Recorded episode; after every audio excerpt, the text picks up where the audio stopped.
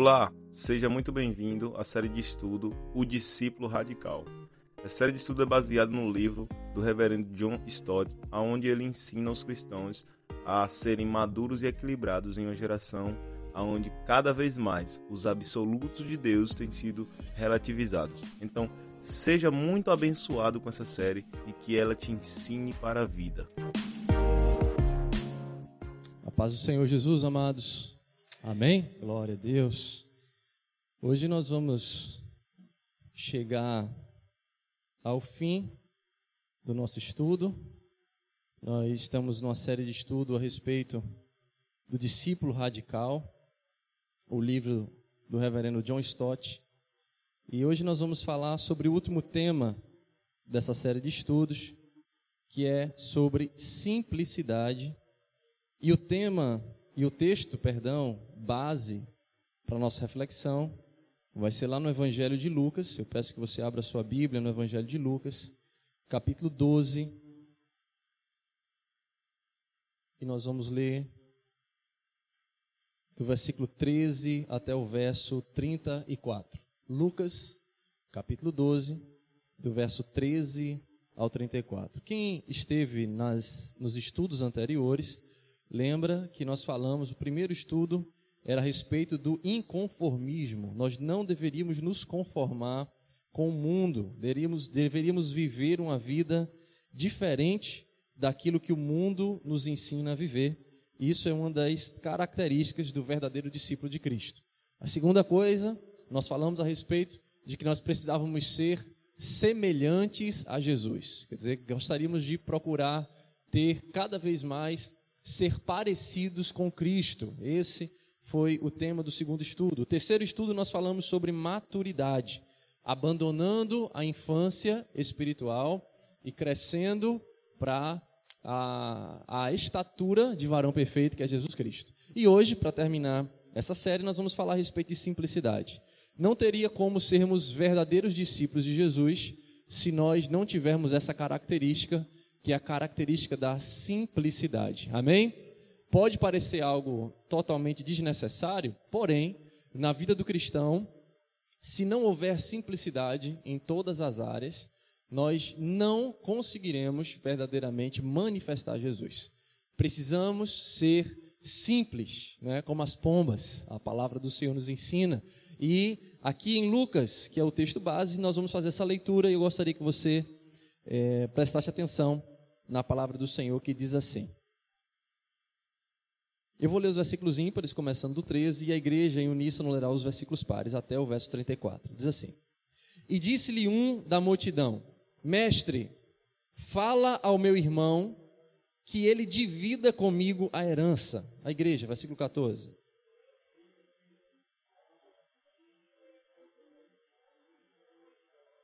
E ele lhes disse: Acautelai-vos e guardai-vos da cobiça, porque a vida do homem não consiste na abundância das coisas que ele possui.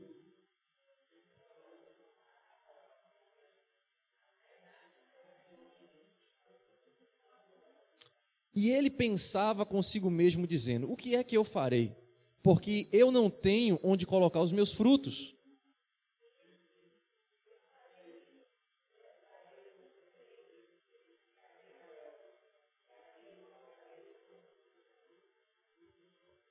E eu direi à minha alma: Alma, tens muito bem, muitos bens em depósito para muitos anos. Então descansa, come, bebe e te alegra.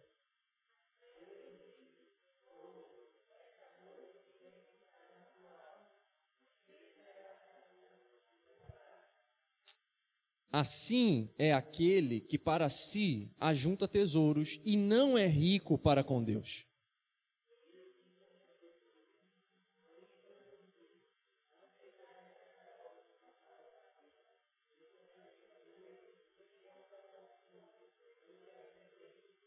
A vida é mais do que a comida e o corpo é mais do que o vestuário.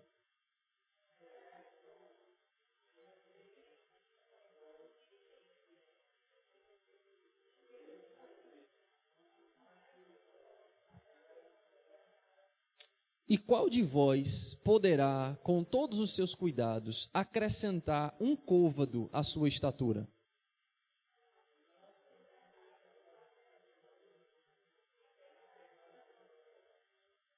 Considerai os lírios, como eles crescem, eles não trabalham, eles não fiam, e eu vos digo que Salomão, em toda a sua glória, não se vestiu como um deles.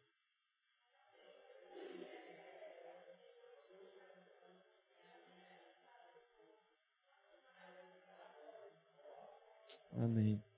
E não busqueis o que comer ou o que beber, nem sejais de mente duvidosa.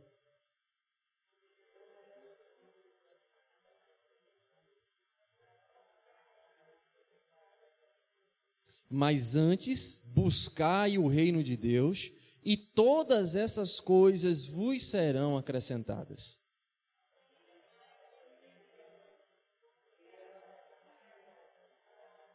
Aleluia. Vendei o que tendes, dai esmolas, provei para vós bolsas que não envelheçam, um tesouro inesgotável nos céus, aonde não chega ladrão e nem a traça corrói.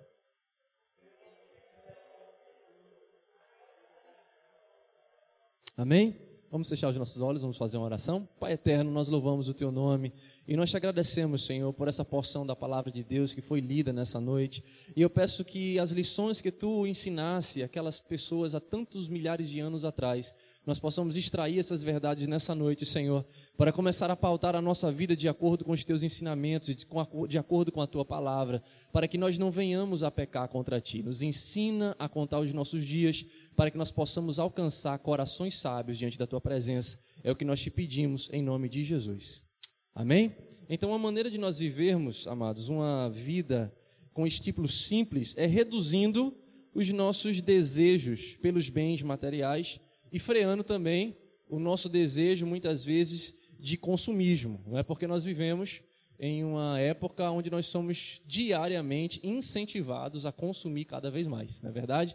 Nós vivemos numa, numa sociedade capitalista e se nós ligamos a televisão, nós somos incentivados a consumir. Se a gente liga o rádio para ouvir uma música, nós somos incentivados a consumir. Se a gente está passando na rua, né, alguém te oferece algo que te incentiva a consumir. Então a nossa vida ela tem sido né, bombardeada de todos os lados a termos esse, esse constante apelo de desejar cada vez mais as coisas que são materiais, as coisas que são terrenas, as coisas que são passageiras. E não existe nada de errado nós desejarmos obter coisas aqui enquanto vivemos. Mas o nosso foco, ele não pode, de maneira alguma, né, o nosso fim não pode ser essas coisas, porque a palavra do Senhor vai dizer que os céus e a terra, elas vão passar, porém o que é que vai permanecer para sempre? A palavra do Senhor. Então nós precisamos ter um compromisso com essa simplicidade, com esse desejo de agradar a Deus acima de todas as coisas, de querer servir ao Senhor com muita alegria, porque é isso que vai nos levar a águas mais profundas. A partir do momento que no nosso coração houver um desejo de conhecer mais a Deus, de adquirir mais sabedoria, de desejar as coisas que são eternas e não as coisas que são passageiras. Isso significa que nós vamos ter cada vez mais intimidade com Deus. Nós vamos conhecer o Senhor. Será que nós temos tido o mesmo desejo de conhecer a Deus, assim como nós estamos tendo o desejo de obter coisas financeiras e materiais? É, é algo que nós devemos parar para refletir. Porque muitas vezes nós temos tido muitos objetivos financeiros, sonhos e projetos, como mais uma vez eu, digo que isso não é errado, isso não é pecado, mas às vezes nos falta esse mesmo anseio pelas coisas eternas. Muitas vezes nos falta esse mesmo desejo e o sacrifício que nós tanto fazemos pelas coisas materiais, nos falta também esse mesmo esforço e essa mesma dedicação quando se trata das coisas eternas, quando se trata dos tesouros eternos. E tenho aqui uma citação de Richard Foster que eu quero aqui falar com vocês.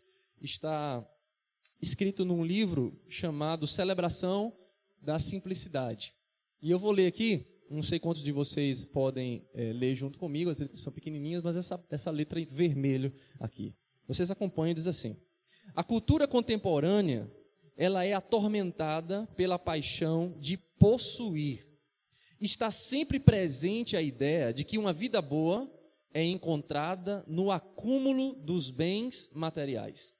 Porém, a simplicidade nos liberta dessa mania moderna, trazendo sanidade à nossa extravagância compulsiva e paz ao nosso espírito frenético. Ela nos permite ver as coisas materiais como elas são. E o que elas são? São bens para embelezar a vida e não para oprimi-la. Veja que coisa linda o que Richard Foster fala. Ele fala assim: os bens materiais, as coisas que nós é, possuímos, elas são coisas que devem embelezar a nossa caminhada e não nos oprimir. E quando nós olhamos para a sociedade, nós somos totalmente oprimidos a seguir um padrão. Não é verdade? Existe um padrão e quem não está nesse padrão, ele fica sendo é, forçado a correr atrás para alcançar isso, porque se você não estiver baseado nesse padrão, você está atrasado, você está né, não é feliz e aí as pessoas começam a te rotular de muitas coisas. Você não teve sucesso na vida, né? Você não se deu bem na vida. Então, por quê? Porque existe um padrão que a sociedade impõe em nós. Porém, quando nós começamos a entender o conceito da simplicidade, nós vamos entender que tudo aquilo que nós podemos adquirir, quer seja de bens, de riquezas ou qualquer outra coisa que Deus nos der nessa vida, é simplesmente para embelezar o trajeto da nossa vida e não para nos é, oprimir, para que nós venhamos a ter que obter ou ter que nos submeter a coisas que não deveríamos somente para alcançar coisas materiais. E quantas pessoas elas estão sendo escravas porque se submetem, né, muitas vezes a questões desumanas com o, esse, essa opressão que a sociedade muitas vezes nos impõe. E quando nós começamos a entender a questão da simplicidade bíblica, nós vamos nos alegrar e nós vamos ter contentamento com tudo aquilo que o Senhor tem derramado sobre nossas vidas. Tá certo? Existe uma outra, uma outra citação de John Stott, e esse no próprio livro, do, do discípulo radical, que vai dizer assim: Todos os cristãos dizem ter recebido de Jesus uma nova vida. Mas qual o estilo de vida certo? Se a vida é nova, o estilo de vida precisa ser novo também. Quem concorda com isso? Nós estamos vivendo um estilo de vida no mundo. Mas aí nós entendemos que Jesus agora nos deu uma nova vida. Ele fala assim: tudo, né, se fez novo. As coisas velhas já passaram e eis que tudo se fez novo. Então, se uma nova vida foi colocada para nós, significa que também os nossos princípios e o nosso estilo de vida precisa ser diferente. Nós não podemos continuar vivendo um estilo de vida da mesma maneira como nós vivíamos no mundo. E tem muita gente que só pega esse, esse entendimento para colocar em algumas áreas da vida, como a vestimenta, né, como a forma de falar, né? E algumas coisas específicas, fala assim, não, se você está com Jesus, então isso tem que mudar. Porém, eles começam e continuam a se submeter a um estilo de vida totalmente igual ao que viviam antes. Oprimido, correndo atrás muito mais de coisas terrenas do que eternas, os valores continuam mesmos, tudo continua mesmo, quer dizer, não teve quase absolutamente nada de mudança. E quando nós começamos a olhar para a vida de Jesus, Jesus ele vai nos desafiar a viver uma vida simples, uma vida aonde a avareza não tem lugar, aonde a cobiça não tem lugar, aonde o desejo desenfreado pelas coisas materiais também já não vai ter lugar. Por quê? Porque a nossa visão agora, ela está colocada em quê? Na eternidade. Amém? E Antes de nós continuarmos, eu só quero trazer uma luz sobre o texto que nós lemos aqui em Lucas, e você vai ver que Jesus fala para aquele homem que tinha alcançado todo o sucesso financeiro e todo o sucesso material que qualquer pessoa aqui nessa terra gostaria de ter. A Bíblia vai falar que ele estava tão rico, mas tão rico, que os celeiros que ele tinha já não dava mais. Aquele homem não foi um homem que mudou a sorte de uma hora para outra, era uma pessoa pobre e passou a ser rico, não. Aquele homem já tinha bens, mas a Bíblia diz que ele teve tantos bens que os celeiros que ele tinha já não comportavam. Ele teve que derrubar o que ele tinha para crescer, para poder comportar toda a riqueza que ele veio a possuir. E ele ficou muito feliz com aquilo, só que aí Deus vem e traz esse entendimento que eu gostaria que o Espírito de Deus colocasse na tua mente, no teu coração hoje. Não é algo que uma ideia minha, não é, não é algo que eu quero colocar para vocês, mas é um princípio bíblico, o princípio da simplicidade. E o Espírito de Deus vem para aquele homem e fala assim: louco, hoje eu vou pedir a tua alma. Eu não vou te dar nenhum minuto sequer para você gastar absolutamente nada do que você tem. E tudo isso aí, para que, que vai te servir? Para que, que vai te servir? Então, quando Jesus traz essa lição para nós, ele está querendo abrir os nossos olhos né, e fazer com que se acenda uma luz na nossa mente, no nosso coração, para que nós venhamos a entender que a nossa vida não se resume a isso que nós estamos vivendo. A nossa vida não se resume a, aos diplomas que você pode ter, a quantidade de trabalho ou de dinheiro que você pode acumular. A vida não se resume a isso. Nós estamos aqui de passagem. E tudo aquilo que nós conseguirmos nessa vida, de que servirá na eternidade? Então, quando isso é, quando essa visão ela é aberta na nossa mente, no nosso coração, nós começamos a olhar para a vida de uma maneira diferente.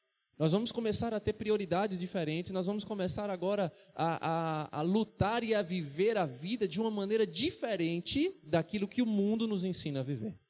Certo? Mas gostaria de continuar com vocês aqui para a primeira, a primeira questão.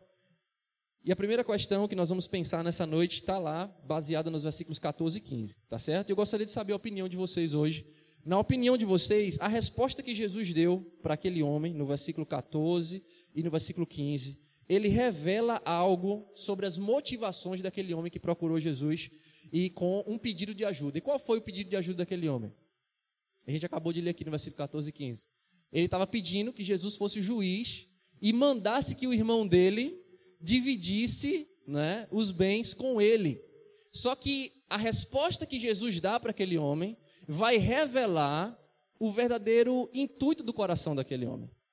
Aquele homem, palavra do Senhor, vai dizer aqui no versículo 14: Homem, quem me colocou um juiz e divisor entre vocês? Aí preste atenção no que Jesus diz no versículo 15: Acautelai-vos e guardai-vos de quê? Então, a resposta que Jesus trouxe para aquele homem revelou o coração daquele homem. O que é que estava motivando aquele homem a pedir ajuda a Jesus? A o quê? A cobiça. E eu queria aqui fazer uma pequena pausa. Tem muita gente que vem até Jesus à procura de curas, à procura de bens, à procura de riquezas, à procura de muitas coisas. Certo? Porém, a motivação dessas pessoas não são chegar a Jesus por amar a Jesus.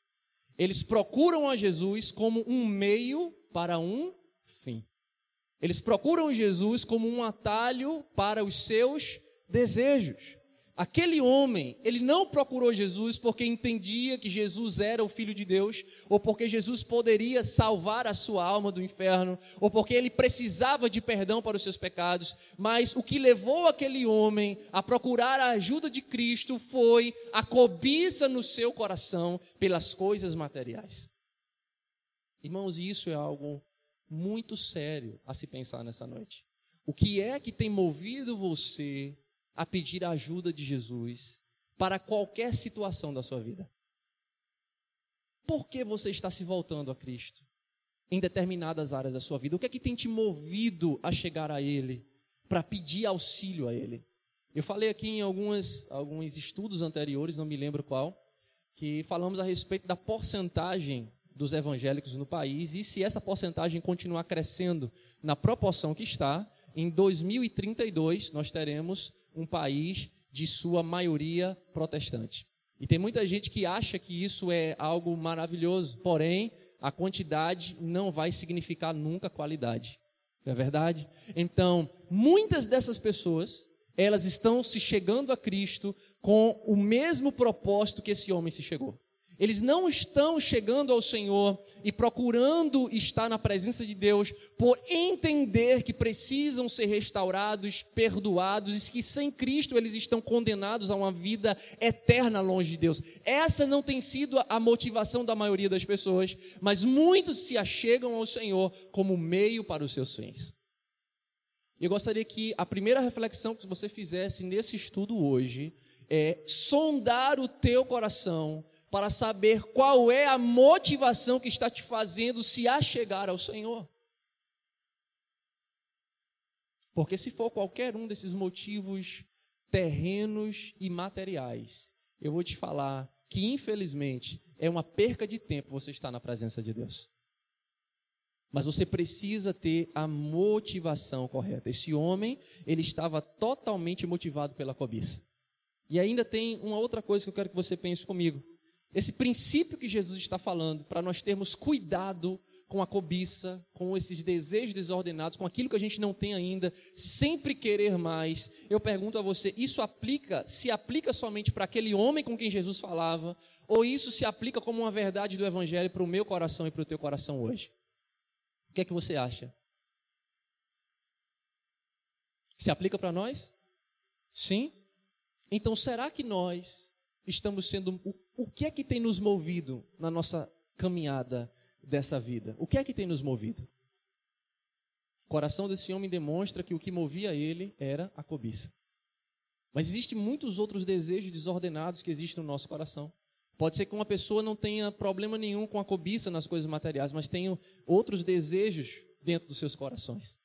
E nós precisamos nessa noite ser sinceros diante do Senhor. Precisamos deixar de ser crianças e começar a olhar para a nossa vida de uma maneira diferente, procurando crescer nesse entendimento para viver uma vida que verdadeiramente agrade ao Senhor. E se esse é o desejo nosso como filhos de Deus, eu convido você a fazer essa reflexão. Qual tem sido a motivação que te faz levantar todos os dias da tua cama? Qual tem sido a motivação que te faz levantar todos os dias para fazer qualquer coisa? O que é que tem te motivado a viver a vida que Deus tem te dado?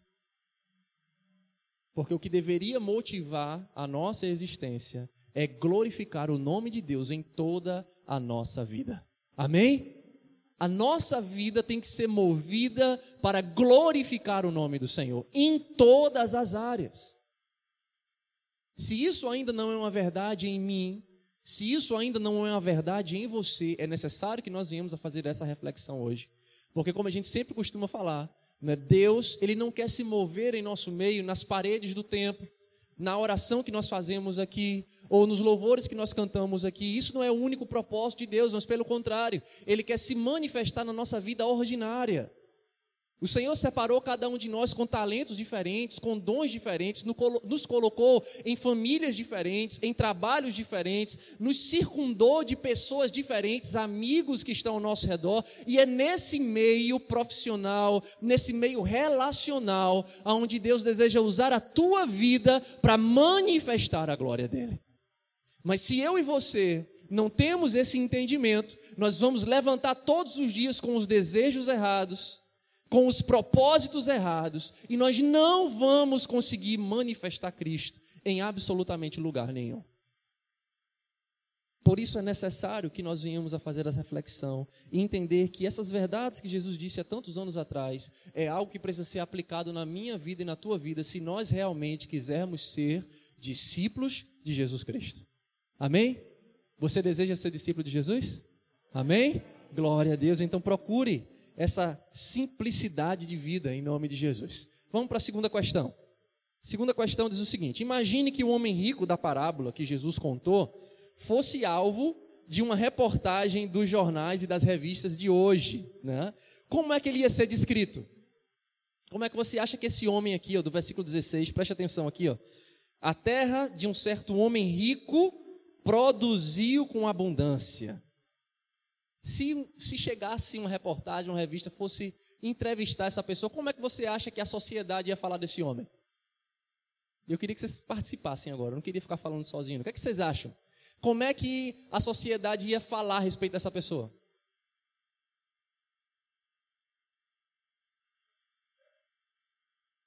Um homem de sucesso, um homem que venceu na vida, né? Então, ele vai começar a falar e a mostrar aquela pessoa como uma pessoa que é o objetivo a ser seguido. Esse cara aqui, a gente tem que aprender com ele. É assim ou não é assim? Se as pessoas chegassem para descrever a história daquele homem ou entrevistar aquele homem, iria colocar aquele homem como um objetivo, falar assim: olha, todos vocês que não alcançaram, siga isso aqui, ó.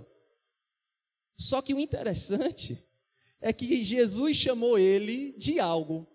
E o que foi que Jesus chamou esse homem? tolo, em outras traduções, louco. Gente, preste atenção.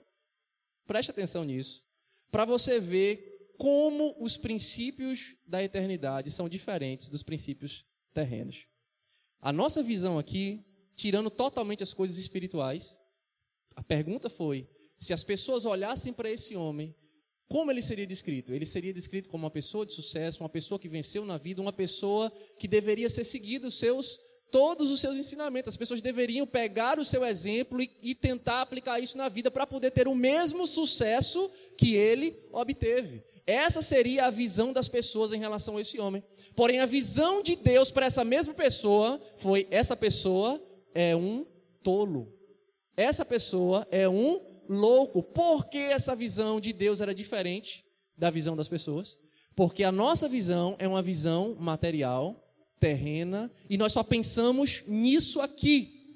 Porém, Deus, quando olha para nós, entende e sabe que isso aqui é uma passagem para algo eterno.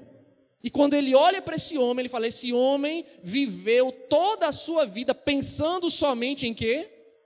Aqui. E quando chegar o momento que eu for pedir contas a ele, o que é que ele vai fazer? O que é que ele vai poder me falar? O que é que vai adiantar todas as horas né, despendidas em tudo isso e tudo isso que ele conseguiu é, ajuntar? Para que que vai servir? Essa pessoa é uma pessoa louca. Então, reflita comigo aqui nessa noite. Insensato. Por quê? Porque pensamos unicamente no aqui e no agora. Será que nós temos cometido esse erro? É a segunda reflexão da noite. Será que é assim que nós temos vivido a nossa trajetória? Porque se você refletir na sua vida hoje e você se pegar pensando da mesma forma como esse homem, com esses mesmos objetivos, eu convido você a repensar em como você tem olhado para a tua vida e para os teus projetos. Diga, Giovanni. Pastor, é, o que a gente está conversando aqui tem a ver com a definição de sucesso, né? E Isso. eu me lembro agora de um álbum é, de um irmão amado chamado Marco Teles, de um álbum é, chamado Amado Timóteo. Inclusive recomendo a igreja ouvir, é maravilhoso. E dentro do álbum são é, músicas cristocêntricas, né? ele, ele cita algo maravilhoso com que tem a ver com o que a gente está falando. Ele diz que sucesso para a nossa vida aqui é reter bens, coisas, né?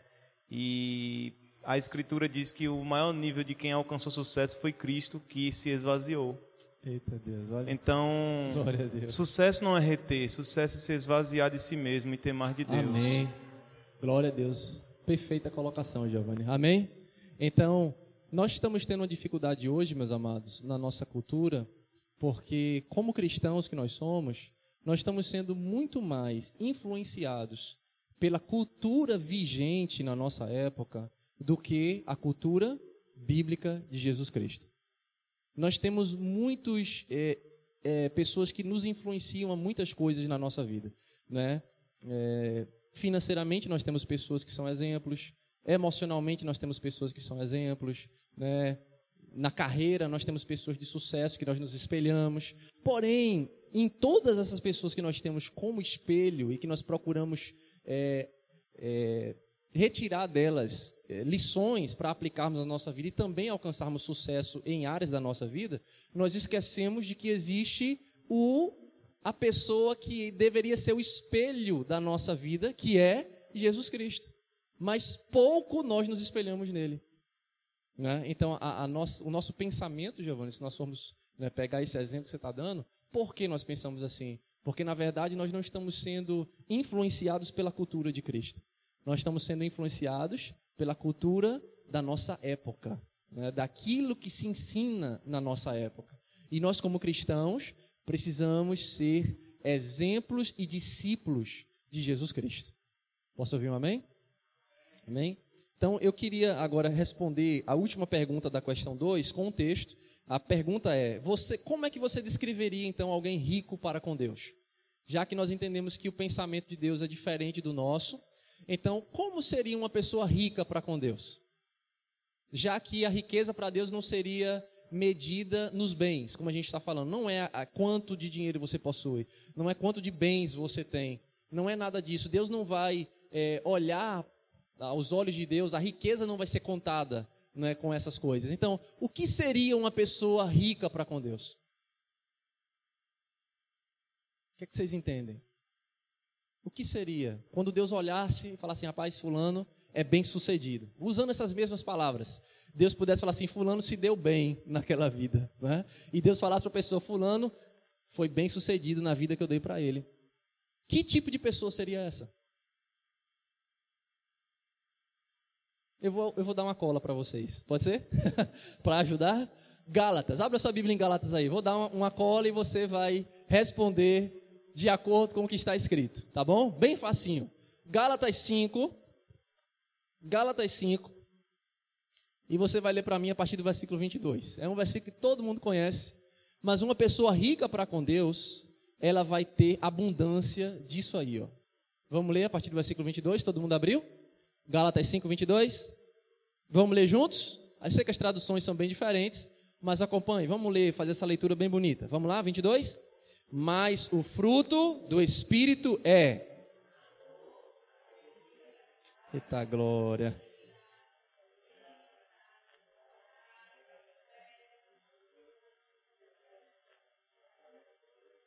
Eita glória. Amém? Você pode dar um amém aí? Uma pessoa verdadeiramente rica para com Deus é uma pessoa que é cheia de amor, é uma pessoa que é alegre, independente das circunstâncias, é uma pessoa que tem uma paz que excede ao entendimento, é uma pessoa que vai ter paciência e perseverança para enfrentar as adversidades da vida, é uma pessoa afável, é uma pessoa bondosa, é uma pessoa cheia de fé. Esse tipo de pessoa é uma pessoa que é bem sucedida na vida. O amém foi pouco demais. amém? Esse é um, essa é uma pessoa rica. Então, aos olhos de Deus, a riqueza ela não vem pelos bens, mas vem do quanto você manifesta o fruto do Espírito Santo. Você tem abundância do fruto do Espírito, então você é extremamente rico, meu irmão. Se você manifesta esse fruto com abundância na tua vida, você foi uma pessoa de sucesso na sua trajetória nessa vida. Amém? Gente, isso é algo lindo. Isso nos tira de uma escravidão que a nossa sociedade tenta nos colocar. Nós não devemos viver uma vida baseada nos padrões da nossa sociedade. Os nossos padrões, eles são eternos. Aleluia. Os nossos padrões, eles são pegados na pessoa de Jesus e não na pessoa mais bem-sucedida dessa terra. Ele não é exemplo para nós. O nosso exemplo se chama Jesus Cristo. Aleluia. Ele é a pessoa que nós devemos seguir. Amém? Então, uh, uma pessoa rica para com Deus é uma pessoa que manifesta em abundância o fruto do Espírito Santo. Tá bom? Então vamos agora para a terceira questão.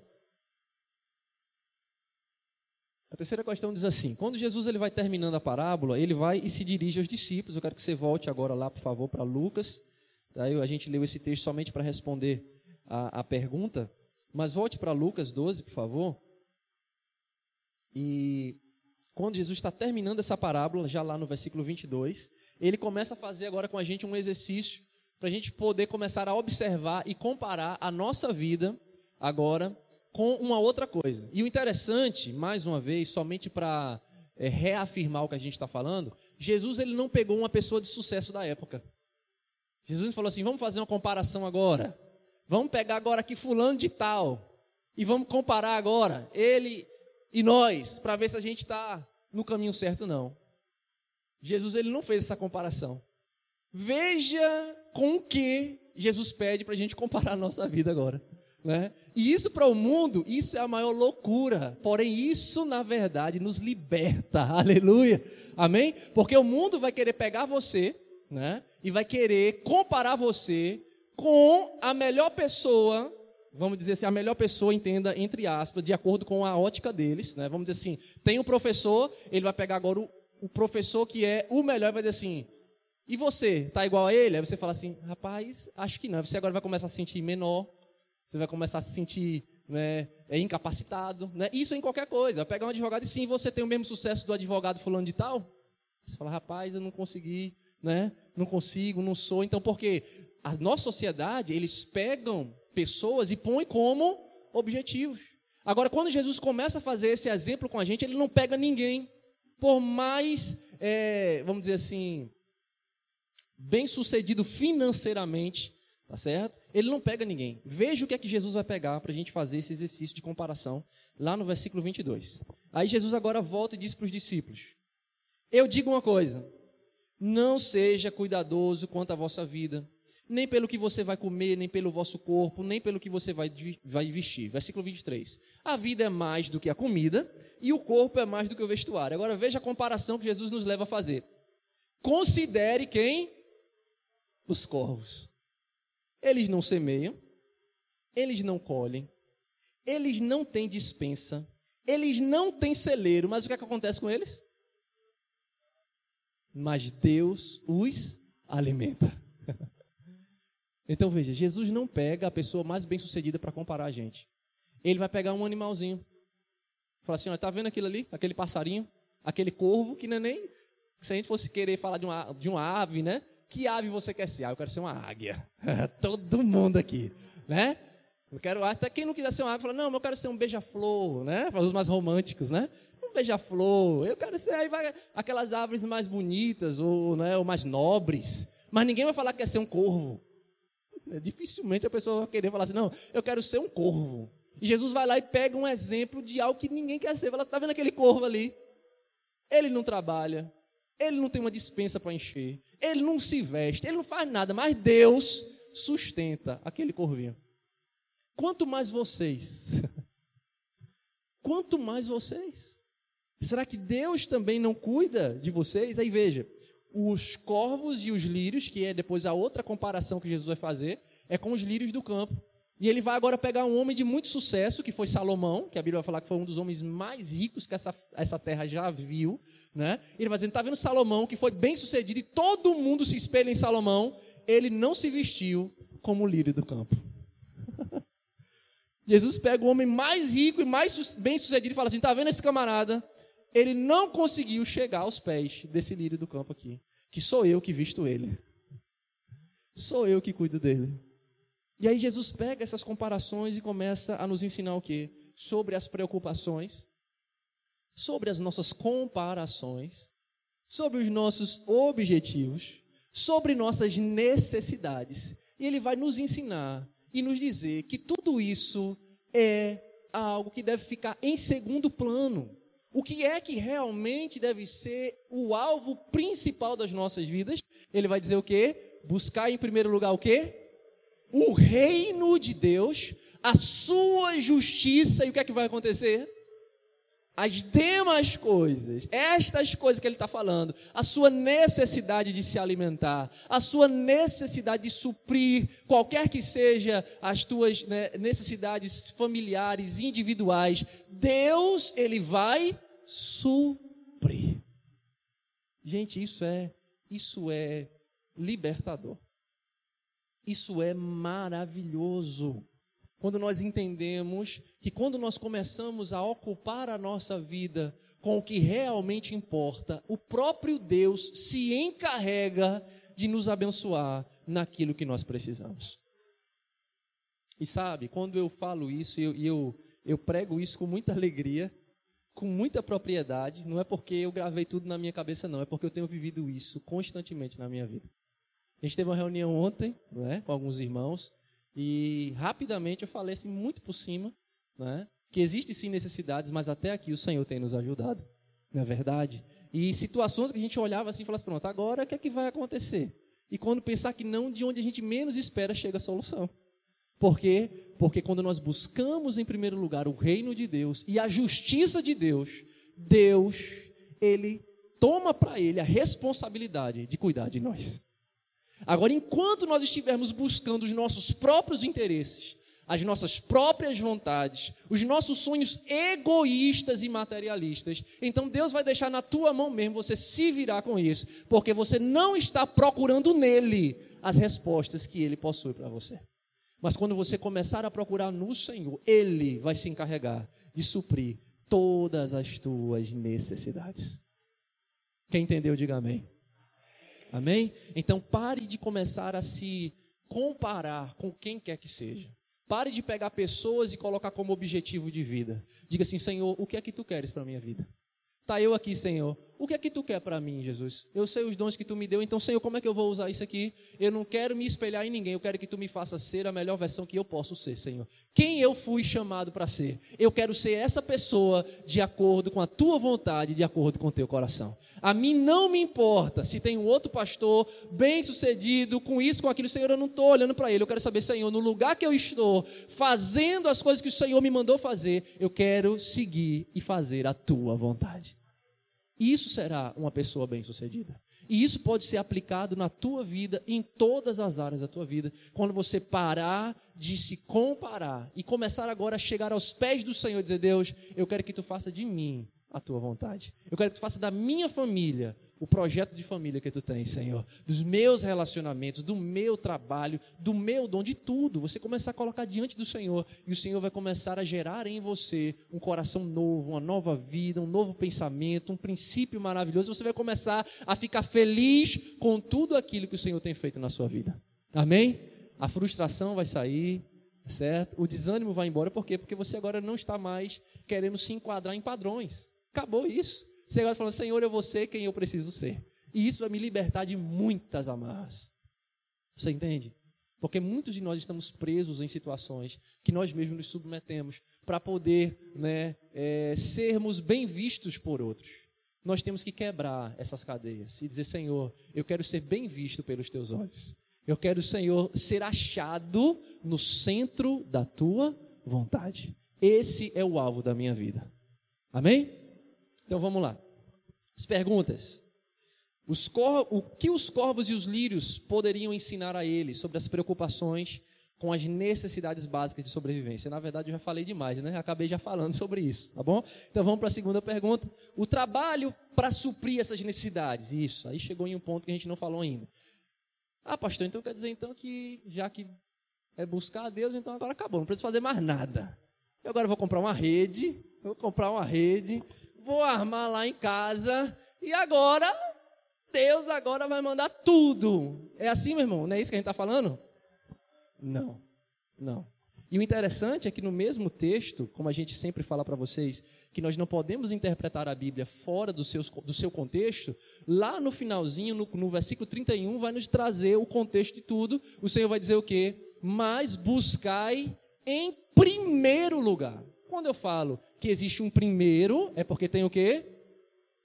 Um segundo, um terceiro e aí sucessivamente. Então, o que Jesus está querendo dizer não é que nós não temos que fazer nada, mas que nós precisamos entender a ordem das coisas e a prioridade das coisas. A prioridade precisa ser o quê? Deus e o seu reino. Segundo, terceiro, quarto, quinto, sexto, você pode fazer uma, uma, lista infindável, não tem problema, contanto que a ordem esteja certa. Amém? Questão aqui não é que a gente não vá mais trabalhar, que a gente não vai mais ter projetos, porque a própria a palavra do Senhor vai dizer o quê? Que os planos são de quem? Do homem. Mas a resposta vem de quem? De Deus. Então não tem problema planejar. Não tem problema almejar, contanto que isso tenha sido colocado dentro das prioridades corretas, sem que você perca a visão da eternidade.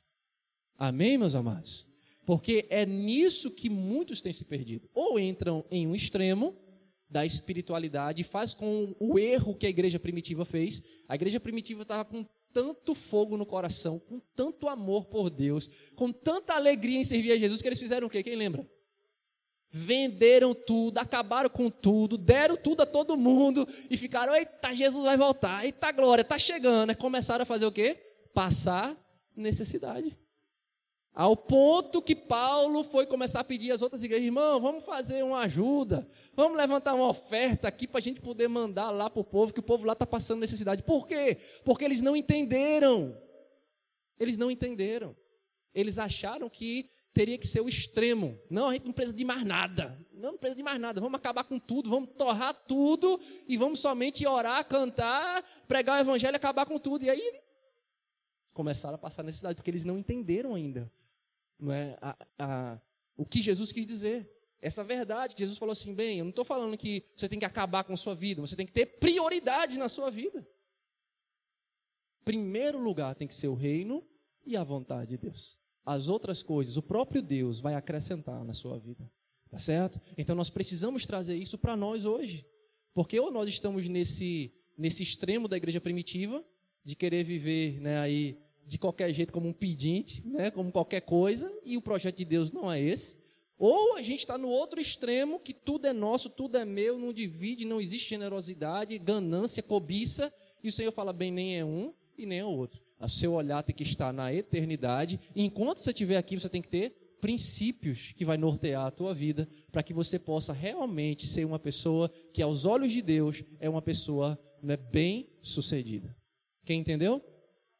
Amém? Onde está o problema então? Acabei já falando, né? Dos extremos. O problema vai estar exatamente nos extremos. A gente ou a gente está com uma mentalidade totalmente mundana, que é o que o mundo nos ensina, que é tudo agora é juntar, é ter, e a gente esquece de Deus. Deus fica lá no final, né, na rabeirinha da lista, se der, quando der, se puder, Deus está lá nesse lugar. Ou então a gente está nesse outro lugar, que acabou, a gente vira numa bolha, ninguém fala com ninguém, ninguém, ninguém né, conversa mais com, com uma pessoa que não é crente, ninguém pode abraçar uma pessoa que não, que não tem e convive da mesma fé com que a gente, né? E as pessoas estão nesses extremos, ou é um ou outro, e o Senhor está nos ensinando a viver uma vida aqui nessa terra, mas com princípios e com projetos eternos e não somente projetos terrenos, tá certo? Então, espero que você guarde isso no teu coração e não esqueça desse princípio, porque se você aplicar esse princípio, isso vai mudar a tua vida, tá certo? Ponto 4. Veja o princípio, e nós vamos falar agora a respeito de dois princípios, estão em dois versículos. O primeiro versículo é o versículo 23. Jesus estabelece alguns princípios, o primeiro deles está no versículo 23, você pode ler bem forte para mim. Que princípio é esse? Alguém pode ler para mim? 23. Bem, Jesus põe aqui algo que não é negociável. Jesus ele afirma, ele faz uma afirmação, tá bom? Por isso que eu estou chamando isso de princípio. Quando Jesus afirma algo, quer dizer, não tem negociação nisso. Jesus está dizendo que a vida ela é mais do que a comida ele está dizendo que o nosso corpo é muito mais do que a nossa veste. O que é que a gente pode entender com isso? A nossa vida, ela não é só, né, não deve ser limitada às coisas que nós possuímos. A vida não é isso. A vida é muito mais do que isso. Isso é um princípio que as pessoas às vezes não conseguem entender. As pessoas são tão materialistas que acham que a vida é isso. A vida é o ter.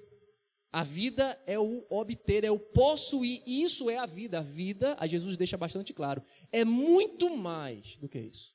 Aí agora eu quero levar você até para o versículo 15, que foi o versículo que nós lemos no começo. Acautelai-vos, quer dizer, tenha cuidado e guarde, se guarde de quê? Da cobiça. Ele vai dizer agora uma outra coisa. Porque a vida do homem, o quê? A pergunta é: isso aí tem correlação? Isso tem relação entre um com o outro? Esse princípio é relacionado? Sim ou não? Sim, gente. Porque no versículo 23, Jesus fala assim: a vida é mais do que a comida e é mais do que as vestes. E aí no versículo 15, ele vai dizer o quê? A nossa vida não consiste na abundância das coisas. Na verdade, o versículo 15 faz a gente entender o versículo 23.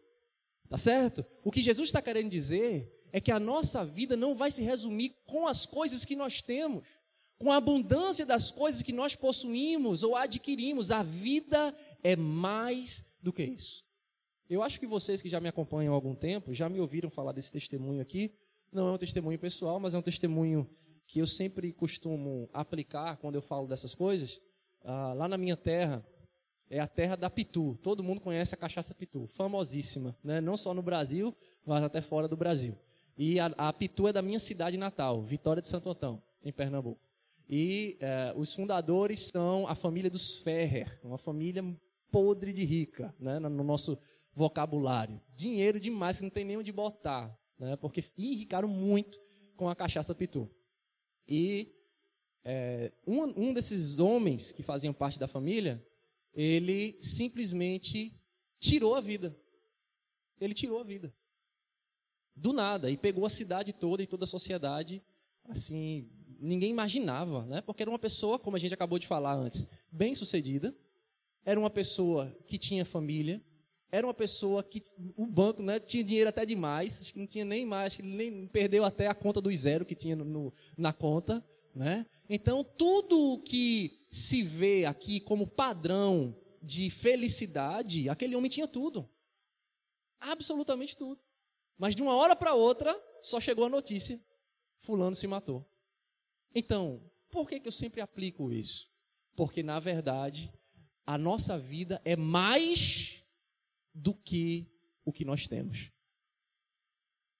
Gente, se a vida fosse resumida ao que se possui, eu acho que a alegria teria que mudar de lado. Nós seríamos o povo mais miserável e triste da terra.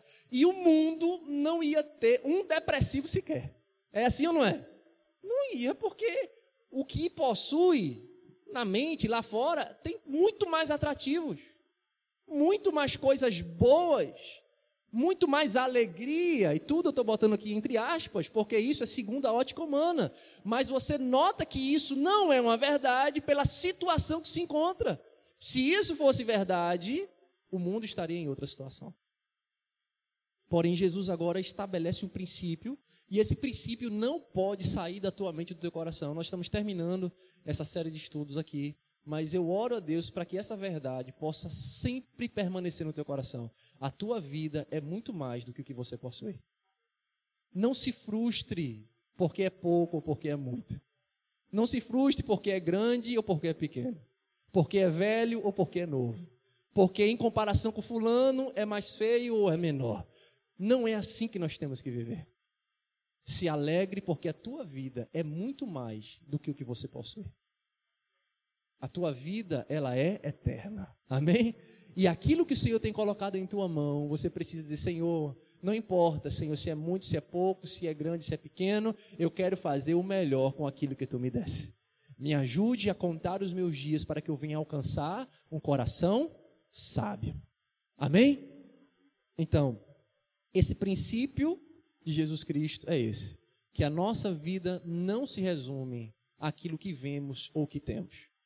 Quando a gente começa a viver assim, nós vamos nos enquadrar exatamente no mesmo pensamento que o mundo tem.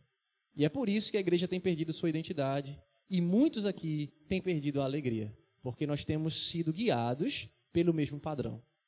Então, nada vai ter de diferente só porque eu carrego uma Bíblia debaixo do meu braço ou porque eu venho aqui na quinta no domingo. Não vai adiantar, não vai mudar muita coisa, porque o meu padrão de vida e a minha cosmovisão de mundo é a mesma coisa de todo mundo. Eu só tenho um, algo diferente, um local que eu vou, que eu gosto de estar, mas na verdade a minha vida ela é guiada pelos mesmos princípios e pelas mesmas coisas. Mas a partir do momento que eu começo a colocar essas verdades dentro do meu coração, a minha vida toma outro rumo.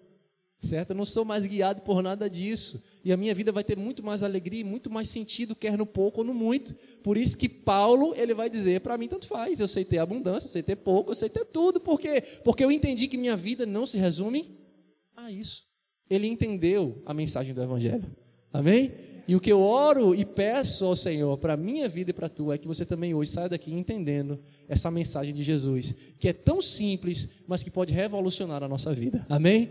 Pode tirar um peso das nossas costas e a gente vai viver uma vida muito mais tranquila e alegre em nome de Jesus. Tá bom? Vamos então aí para a penúltima questão, questão 5.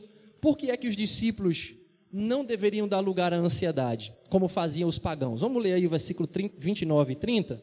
Jesus ele vai falar que a ansiedade, o mundo, né, é, ele, ele vivia nessa ansiedade material, mas os discípulos não precisavam. Veja aí o que vai dizer o versículo 29. E não busqueis o que comer ou o que beber, nem, nem estejam uma mente duvidosa, porque todas essas coisas as nações do mundo buscam, mas o vosso Pai sabe que vocês necessitam dessas coisas. Lembra do que Jesus estava falando? Que comer, o que beber, o que vestir, todas as nossas necessidades. Ele está falando assim: olha, vocês não podem viver como o mundo vive. Vocês não podem estar ansiosos por essas coisas como as pessoas estão, preocupados do jeito como eles estão preocupados. Porque eles não entendem que existe alguém que cuida disso. Por isso que eles vivem totalmente ansiosos por essas coisas, porque eles não entendem que se eles priorizarem a vontade de Deus, esse Deus que é o dono de todas as coisas, ele mesmo vai suprir essas necessidades. Então, vocês que entendem isso, não precisam viver nessa mesma ansiedade que eles vivem. Quem entendeu isso? Agora, por que muitas vezes nós somos pegos ansiosos pelas coisas materiais? Porque o quê? Nós nos esquecemos dessa verdade. E aí eu vou pegar um pouquinho mais pesado comigo e com você, não é só com você não. Às vezes nós não nos esquecemos. Nos falta fé. Não é porque a gente não saiba. Porque na verdade tudo que eu estou falando para você aqui não tem complexidade nenhuma. Eu tenho certeza que 90% do que foi dito aqui vocês já sabiam. Só que o que é que acontece com a gente? Quando chega na hora de praticar, a gente falha. É igual Pedro. Pedro experimentou, vivenciou milagres tremendos e maravilhosos. E ele ainda foi ousado, ele sabia tanto que poderia fazer aquele pedido se fosse Jesus, que ele falou: Senhor, posso descer do barco e andar nas águas se for você? Venha, Pedro, sou eu. Pedro falou: Então eu vou, porque ele sabia que Jesus podia fazer ele andar. E ele de ousado foi, porque ele conhecia. Falou: Se for Jesus, eu vou andar mesmo, porque não tem nada impossível para ele. Então ele começou a andar, só que no meio do caminho, ele deixou de lado essa convicção e começou a olhar o que agora? As circunstâncias. E as circunstâncias fizeram com que Pedro perdesse o foco e a fé. Nós nos encontramos da mesma maneira. Nós já sabemos, nós conhecemos a voz que nos chama, o caminho que é para seguir, e nós temos até a ousadia de falar: e aí, Senhor, eu vou? Então eu vou mesmo, Senhor, sou ousado. E a gente começa isso, quando começa a vir as adversidades e as ondas, a gente começa o quê? A afundar.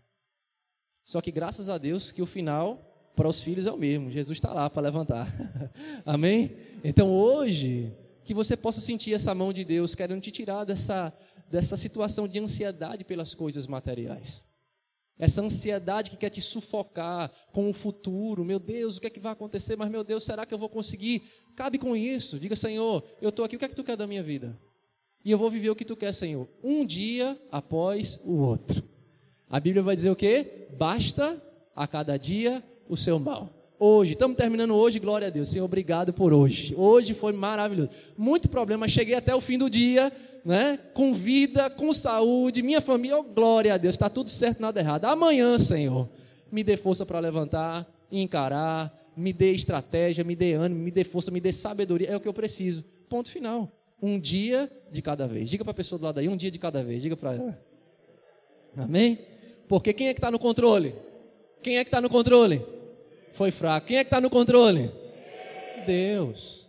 Quando você entende que o controle está nas mãos de Deus, então essa ansiedade ela vai se acalmar. Essa ansiedade, pouco a pouco, ela vai se acalmar. Traga à tua memória aquilo que dá esperança. Ao invés de você trazer à tua memória as coisas que perturbam a tua alma, traga à tua memória esse princípio de Jesus Cristo. Tá certo? Então, a pergunta final da, da questão 5 é qual é a relação que existe entre buscar o reino de Deus e ser rico para com Deus. Eu acredito que a gente até já falou um pouco nisso anteriormente. Uma pessoa que ela é rica para com Deus é porque ela escolheu fazer o que antes? buscar, em primeiro lugar, o reino de Deus. Se uma pessoa nunca decide buscar a Deus em primeiro lugar, essa pessoa pode ser rico financeiramente, essa pessoa pode ser bem sucedido né, na sua carreira que escolher para ter, mas ele nunca vai ser rico para com Deus. Uma pessoa rica para com Deus só vai conseguir esse posto e esse título se ele decidir o quê? Buscar ao Senhor de todo o coração. Então, o que eu desejo para você como igreja, meu irmão, é que você saia daqui não é anulando ou apagando os teus sonhos e projetos. Não é isso que nós estamos falando nessa noite, mas é tentando te incentivar a que você ponha essas coisas na ordem correta e que vocês depositem toda essa ansiedade que existe dentro do coração por todas essas coisas aos pés do Senhor Jesus, porque aí próprio Pedro que eu citei o exemplo, né, de que ele entendeu tudo, mas no momento de praticar ele perdeu a fé, lá quando ele estava escrevendo a primeira carta de Pedro, né, 1 Pedro, lá no capítulo número 5, versículo 7, ele vai trazer uma lição para nós que ele aprendeu na prática. Ele falou assim: lançando sobre ele todas as nossas ansiedades, porque ele tem cuidado de nós. Por que Pedro escreveu aquilo com tanta propriedade? Porque ele pode dizer assim: olha, quando eu lancei a minha ansiedade, o meu medo, o meu temor nos pés dele, ele cuidou de mim. Então faça a mesma coisa. Era isso que Pedro está querendo dizer para nós. Então hoje, que você saia daqui lançando esses medos, essas ansiedades, essas incertezas e todas essas questões aos pés do Senhor e simplesmente faça aquilo que o Senhor te chamou para fazer. Quem vai fazer isso? Amém? Nós vamos terminar com a citação do reverendo Eugene Peterson, é um pastor que eu amo muito, o Senhor já recolheu ele, mas ele escreve assim, ó, uma das citações da devocional que ele tem, uma devocional chamada Um Ano com Jesus, e em uma das reflexões ele diz assim, ó, Deus não tem nada contra os tesouros. A questão para ele é o lugar que eles ocupam. Que coisa linda, né? Fala assim, Deus não tem nada contra o tesouro, porque na verdade a Bíblia vai dizer que de quem é o ouro e a prata? Bem, se fosse algo ruim, ia dizer assim: ah, o ouro e a prata é de Satanás, não é assim? Se ia falar assim: ah, o ouro e a prata, o dinheiro é de Satanás, aí ia ser ruim, meu irmão. Mas a Bíblia vai dizer que o ouro e a prata é de quem? Então Deus não tem nada contra o que ele mesmo fez, foi ele mesmo que fez, tá certo? Então é dele, então ele não tem nada contra isso. Questão de Deus é: que lugar ele está no teu coração? Que lugar essas coisas estão no teu coração? Então Jesus ele vai encerrar esse trecho fazendo e desafiando os discípulos à prática do desapego, né? Não é a OLX não, mas né, é desapegar. Você tem que se desapegar muitas vezes de algumas questões, tá certo? E dizer assim, Senhor, eu tenho que lançar essas coisas no Senhor. Eu tenho que entender que tudo isso, Senhor, é teu. E eu sou, na verdade, abençoado de poder administrar todas essas coisas. E eu quero te pedir que tu me dê graça, me dê sabedoria, me, me, me diga como eu devo fazer, tá certo? Agora, existe um alicerce, quer dizer, uma base para a gente ser tão generoso, tão abençoador para as pessoas que estão ao nosso redor, com essa vida e com essa prática do desapego, não, não ser uma pessoa né, materialista. A única forma de nós sermos esse tipo de pessoa é se nós basearmos a nossa vida em um tipo de visão. E sabe qual é o alicerce do desapego?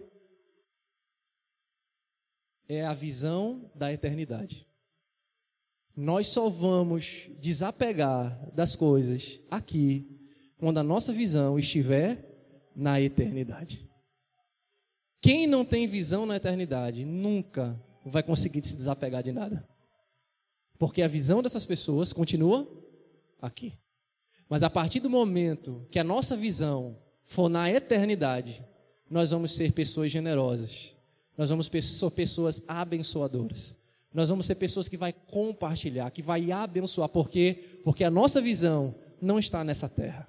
Aqui estamos de passagem, porque todos iremos para um local eterno na presença de Deus. E aí tem um texto, que é o último texto dessa noite, que eu vou ler com você. 2 Coríntios, capítulo 4. 2 Coríntios, capítulo 4, versículo 18, vai dizer assim: Escreva esse texto aí e guarde. Isso aí é o alicerce do desapego, é o olhar para a eternidade. E aqui vai dizer assim, ó: Nós não olhamos para as coisas que se veem, mas nós olhamos para as coisas que nós não vemos. Porque as coisas que nós vemos, elas são temporais, mas as coisas que nós não vemos, elas são eternas. Aleluia. Quando nós temos um olhar na eternidade, ah, irmão, tá tudo certo e nada errado. Amém? Deus vai colocar em nós esses princípios maravilhosos e nós vamos conseguir viver uma vida feliz, alegre, né? contente com tudo aquilo que o Senhor tem realizado em nós e através das nossas vidas. Então que você possa guardar isso no teu coração e eu vou terminar falando aqui uma citação do mesmo livro. Nós vamos terminar o livro lá do John Stott na página perdão, o livro Compromisso Evangélico com uma vida simples. Lá na página 68 vai dizer assim, ó: O apelo por um estilo de vida responsável não deve estar dissociado do apelo de um testemunho responsável. Porque a credibilidade da nossa mensagem, ela vai diminuir seriamente sempre que nós contradizemos essa mensagem com a nossa vida. É impossível proclamar com integridade a salvação de Cristo se ele não nos salvou da cobiça, ou proclamar o senhorio de Cristo se nós não somos bons mordomos das nossas posses, ou proclamar o amor de Jesus se nós fecharmos os nossos corações para quem necessita. Quando o cristão se importa uns com os outros, com os pobres, Jesus Cristo se torna mais visível e mais atraente. Amém? Que coisa linda, não é verdade? Então, a partir do momento que nós demonstramos esse amor do Senhor nas nossas vidas, a nossa mensagem, ela é muito, é, tem muito mais poder e ela é muito mais bem recebida a partir do momento que nós vivemos para o Senhor. Certo? Então, eu convido você a viver esse estilo de vida simples, independente se você hoje, aos olhos dos homens, é bem sucedido financeiramente, se você acha que não é, se as pessoas te veem como modelo de pessoa a seguir, ou se também não, não importa. Eu te convido a você ponderar tudo isso que nós falamos aqui, refletir sobre isso e pedir ao Senhor graça e força para viver uma vida que agrade ao Senhor. Amém? Então que Deus te abençoe e te fortaleça em nome de Jesus Cristo. Amém?